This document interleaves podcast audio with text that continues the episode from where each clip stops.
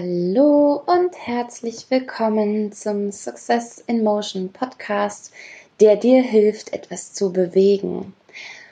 Und ich habe mir ähm, für diese Folge jetzt gerade zur Weihnachtszeit, heute Abend ist Heiligabend, eine kleine ähm, Sonderfolge dann doch überlegt. Und gerade weil ja so ein bisschen der Untertitel ist, ähm, etwas bewegen, ähm, ich denke, das passt auch eigentlich immer ganz gut in die, in die Weihnachtszeit und gerade in der Vorweihnachtszeit ähm, sind wir irgendwie auf einmal gewillt, ähm, etwas zu bewegen, auch andere zu bewegen und ähm, be bewegende Geschenke zu schenken und bewegende Momente zu, zu kreieren. Und ich habe vor kurzem eine, eine Geschichte gelesen und die hat mich auch ähm, ziemlich bewegt.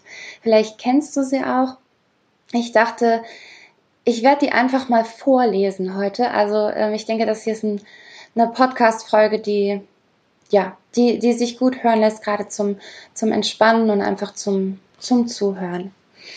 Ähm, genau, also ich, ähm, ich lese einfach mal vor. Es ist eine kleine Geschichte von einem New Yorker Taxifahrer. Und es handelt sich um eine ganz besondere Fahrt, ähm, die eben auch gerade in diese hektische Zeit passt. Okay. Ähm, ja, vielleicht ganz kurz noch, bevor ich anfange, weil es startet hier auch gerade mit dem Wörtchen ich. Also die Geschichte ist aus seiner Sicht geschrieben und ich lese sie einfach so vor, wie sie hier steht. Ähm, also es ist nicht mir passiert, aber ähm, es ist eben aus seiner Sicht geschrieben. Ich wurde zu einer Adresse hinbestellt und wie gewöhnlich hupte ich, als ich ankam. Doch kein Fahrgast erschien. Ich hubte erneut. Nichts. Noch einmal nichts. Meine Schicht war fast zu Ende. Dies sollte meine letzte Fahrt sein. Es war leicht, es, wäre leicht gewesen, einfach wieder wegzufahren. Ich entschied mich jedoch dagegen, parkte den Wagen und ging zur Haustür. Kaum hatte ich geklopft, hörte ich eine alte gebrechliche Stimme sagen Bitte einen Augenblick noch. Doch die Tür, äh, durch die Tür hörte ich, dass offensichtlich etwas über den Hausboden geschleift wurde. Es verging eine Weile, bis ich endlich die Tür öffnete. Vor mir stand eine kleine, alte Dame, bestimmt 90 Jahre alt. Sie trug ein mit Blümchen bedrucktes Kleid und einen dieser Pillbox-Hüte mit Schleier, die man früher immer trug. Ihre gesamte Erscheinung sah so aus, als wäre sie als wäre sie aus einem Film der 1940er Jahre entsprungen. In ihrer Hand hielt sie einen kleinen Nylonkoffer. Da die Tür offen war, konnte ich nun auch in die Wohnung hineinspähen. Die Wohnung sah aus, als hätte hier über Jahre niemand mehr gelebt. Alle Möbel waren mit Tüchern abgedeckt. Die Wände waren völlig leer. Keine Uhren hingen dort. Die Wohnung war fast komplett leer. Kein, kein Nippes, kein Geschirr auf der Spüle, nur hinten, nur hinten in der Ecke, da sah ich etwas. Einen Karton, der wohl mit Fotos und irgendwelchen Glasskulpturen be bepackt war. Bitte, junger Mann, tragen Sie mir meinen Koffer zum Wagen, sagte sie. Ich nahm den Koffer und packte ihn in den Kofferraum. Ich ging zurück zu der alten Dame, um ihr beim Gang zum Auto ein wenig zu helfen. Sie nahm meinen Arm und wir gingen gemeinsam in Richtung Bürgersteig zum Auto. Sie bedankte sich für meine Hilfsbereitschaft. Es sei nicht der Rede wert, antwortete ich ihr. Ich behandle meine Fahrgäste schlicht genauso, wie ich auch meine Mutter behandeln würde. Oh, Sie sind wirklich ein vorbildlicher junger Mann, erwiderte sie. Als die Dame in meinem Taxi Platz genommen hatte, gab sie mir die Zieladresse, gefolgt von der Frage, ob wir denn nicht durch die Innenstadt fahren könnten. Nun, das ist aber nicht der kürzeste Weg, eigentlich sogar ein erheblicher Umweg, gab ich zu bedenken. Oh, ich habe nichts dagegen, sagte sie. Ich bin nicht in Eile. Ich bin auf dem Weg ins Hospiz. Ein Hospiz? schoss es mir durch den Kopf. Scheiße, Mann. Dort werden doch sterbenskranke Menschen versorgt und beim Sterben begleitet. Ich schaute in den Rückspiegel, schaute mir die Dame noch einmal an. Ich hinterlasse keine Familie, fuhr sie mit sanfter Stimme fort. Der Arzt sagt, ich habe nicht mehr lange. Ich schaltete das Taxometer aus. Welchen Weg soll ich nehmen? fragte ich sie. Für die nächsten zwei Stunden fuhren wir einfach durch die Stadt. Sie zeigte mir das Hotel, in dem sie einst an der Rezeption gearbeitet hatte. Wir fuhren zu den unterschiedlichsten Orten. Sie zeigte das Haus, in dem sie und ihr verstorbener Mann gelebt hatten, als sie noch ein junges, wildes Paar waren. Sie zeigte mir ein modernes neues Möbelhaus, das früher ein angesagter Schuppen zum Tanzen war. Als junges Mädchen habe sie dort oft das Tanzbein geschwungen. Bei manchen Gebäuden und Straßen bat sie mich, besonders langsam zu fahren. Sie sagte dann einfach nichts. Sie schaute dann nur aus dem Fenster und schien mit ihren Gedanken noch einmal auf eine Reise zu gehen. Hinter dem Horizont kamen die ersten Sonnenstrahlen. Waren wir tatsächlich die ganze Nacht durch die Stadt gefahren? Ich bin müde, sagte die alte Dame plötzlich. Jetzt können wir zu meinem Ziel fahren. Schweigend fuhren wir zu der Adresse, die sie mir am Abend gegeben hatte. Das Hospiz hatte ich mir, hatte ich mir viel größer vorgestellt. Mit seiner Mini-Einfahrt wirkte es eher wie ein kleines freundliches Ferienhaus. Jedoch stürmte kein kaufwütiger Makler aus dem Gebäude, sondern zwei eilende Sanitäter, die, kaum dass ich angehalten hatte, die Fahrgasttüren öffneten. Sie schienen sehr besorgt, sie mussten schon sehr lange auf die Dame gewartet haben. Während die alte Dame im Rollstuhl Platz nahm, trug ich ihren Koffer zum Eingang des Hospiz. Wie viel bekommen Sie für, für die Fahrt? fragte sie, während sie in ihrer Handtasche kramte. Nichts, sagte ich. Sie müssen doch Ihren Lebensunterhalt verdienen, antwortete sie. Es gibt noch andere Passagiere, erwiderte ich mit einem Lächeln und ohne lange darüber nachzudenken, umarmte ich sie. Sie hielt mich ganz fest an sich. Sie haben einer alten Frau auf ihren letzten Metern noch ein klein wenig Freude und Glück geschenkt. Vielen Dank dafür, sagte sie mit glasigen Augen zu mir. Ich drückte ihre Hand und ging dem trüben Sonnenaufgang entgegen. Hinter mir schloss sich die Tür des Hospiz. Es klang für mich wie der Abschluss eines Lebens. Meine nächste Schicht hätte jetzt beginnen sollen, doch ich nahm keine neuen Fahrgäste an. Ich fuhr einfach ziellos, ziellos durch die Straßen, völlig versunken in meinen Gedanken.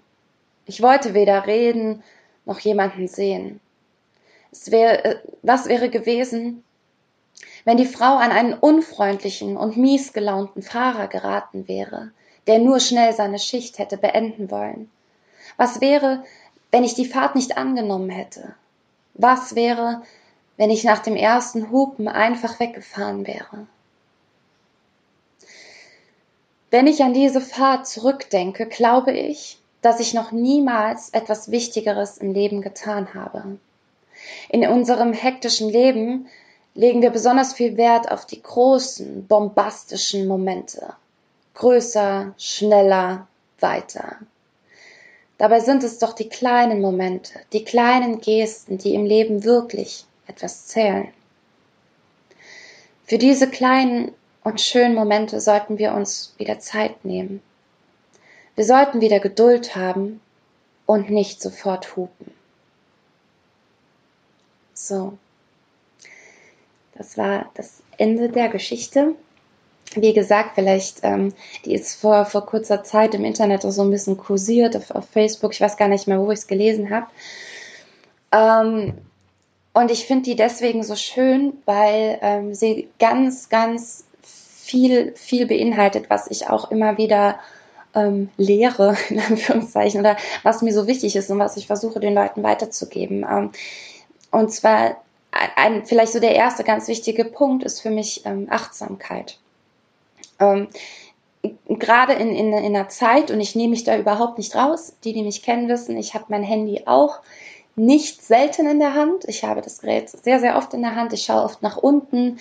Ähm, wir, wir sind lange nicht mehr so umsichtig und achtsam und aufmerksam. Das wissen wir auch alle. Ähm, und trotzdem ist es zum Beispiel so, dass ich habe ich gerade heute noch mit einer Freundin drüber gesprochen. Wir sind durch die Stadt und wenn zum Beispiel äh, in, in, in den Geschäften Kleidungsstücke auf, auf dem Boden liegen, dann ähm, kann, kann ich gar nicht anders, als, als sie aufzuheben. Also gerade in so hektischen, äh, hektischen Zeiten wie so Vorweihnachtszeit oder so liegen ständig ne, irgendwelche Sachen in den Läden auf, den, auf dem Boden und ähm, ich könnte nie vorbeilaufen, ohne es aufzuheben. Das sind so kleine Dinge, für die man, glaube ich, also ich habe, deswegen bin ich, bin mal darauf aufmerksam gemacht worden, weil irgendjemand gesagt hat, sag mal, du hast da auch nicht mehr, du kannst schon nicht nach jedem Kleidungsstück hier bücken. Und es ist mir gar nicht aufgefallen vorher, ne, weil das irgendwie so, so selbstverständlich für mich war. Und ähm, habe ich gemerkt, nee, okay, es ist eigentlich gar nicht so selbstverständlich. Und man muss ja auch erstmal den Blick dafür haben, überhaupt erkennen, dass da was liegt und dann auch in Erwägung ziehen, dass man es ja aufheben könnte. Ne? Und ähm, genauso auch mit, mit, mit Menschen in, in den Läden. Vielleicht, vielleicht kennst du das, dass man ähm, sich ständig anrempelt und ähm,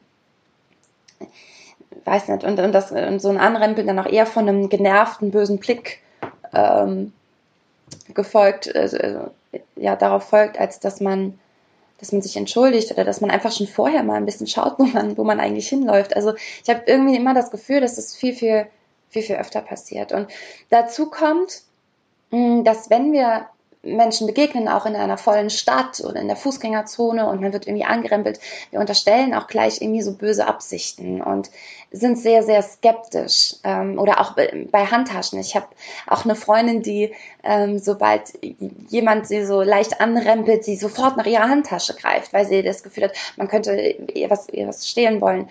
Und um Gottes Willen ist es bestimmt auch schon vielen Menschen passiert und man muss auch ein bisschen aufpassen da, das mag sein, aber ich glaube, dass wir oft viel zu skeptisch sind und viel zu, viel zu misstrauisch sind. Und dazu habe ich vielleicht auch noch eine, eine kleine eigene Geschichte, die ähm, auch von einer Frau erzählt und von mir selber aber eben.